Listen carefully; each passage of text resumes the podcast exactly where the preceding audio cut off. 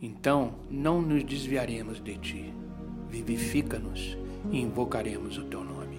Salmos capítulo 80, versículo 18.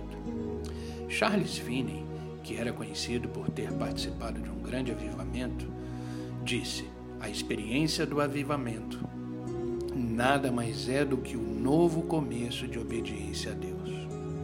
Bom, qualquer reavivamento genuíno que já tenha acontecido na história humana trouxe arrependimento na vida das pessoas, uma mudança na comunidade e evangelismo em massa. Precisamos de um reavivamento real hoje, não apenas uma experiência emocional, um formigamento na espinha dorsal. Na verdade, precisamos ver Deus trabalhando, porque nossa nação precisa disso como nunca. Não precisamos de algo novo, nem mesmo precisamos de uma palavra nova do Senhor. Em vez disso, precisamos voltar às coisas antigas, aos próprios padrões que Deus nos deu e precisamos praticá-los. Gosto do que Jeremias disse: Assim diz o Senhor: ponham-se nas encruzilhadas e olhem, perguntem pelos caminhos antigos, perguntem pelo bom caminho, sigam-no e acharão descanso. Mas vocês disseram: Não seguiremos. Isso está no livro de Jeremias, capítulo 6, versículo 16.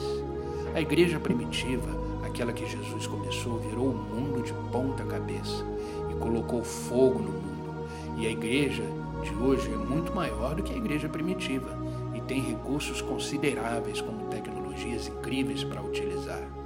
No entanto, parece que é o mundo que está nos virando de ponta cabeça, não é mesmo? Por que não estamos colocando fogo em nosso mundo? Porque precisamos de um reavivamento, precisamos de um despertar.